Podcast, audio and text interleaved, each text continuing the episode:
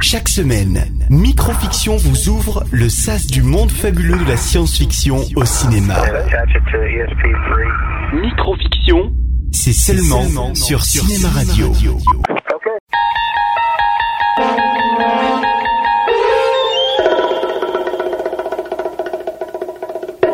Personne n'aurait cru en plein milieu du XXe siècle que les hommes fussent observés avec autant de pénétration et d'attention par des intelligences supérieures aux intelligences humaines.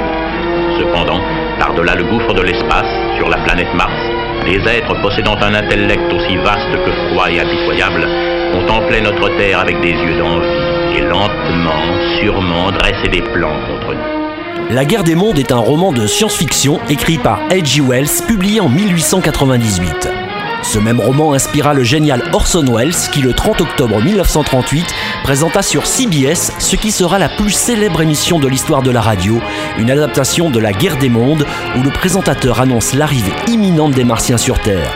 Nombreux sont les auditeurs qui se laisseront berner et croiront ce jour-là que la Terre et Mars sont en guerre, d'où un vent de panique qui s'ensuivra. Il doit y avoir des gens. Qui?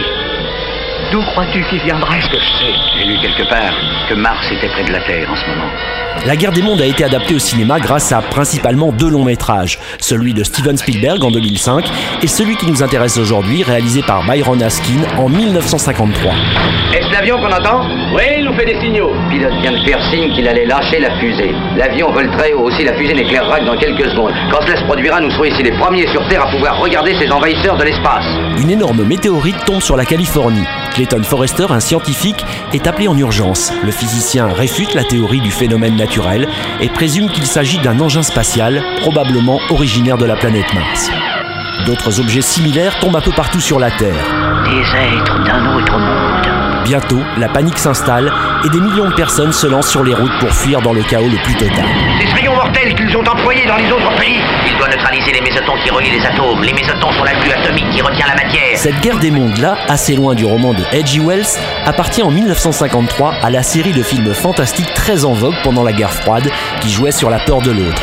Lorsque le dernier bellinogramme de Paris parvint au cabinet français replié à Strasbourg, celui-ci eut l'idée d'utiliser des avions ultra rapides comme courrier. Enfin, si La guerre des mondes fut l'un des premiers ouvrages de science-fiction, mais aussi l'un des premiers romans à aborder le thème de l'invasion extraterrestre, ce thème allait par la suite inspirer bon nombre de cinéastes, parmi lesquels Roland Emmerich pour Independence Day, Tim Burton pour Mars Attack, et bien sûr Steven Spielberg pour E.T. l'extraterrestre et Rencontre du troisième type.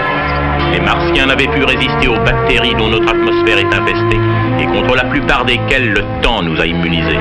Dès qu'ils eurent respiré notre air, ces bactéries commencèrent à les tuer et leur fin survint rapidement.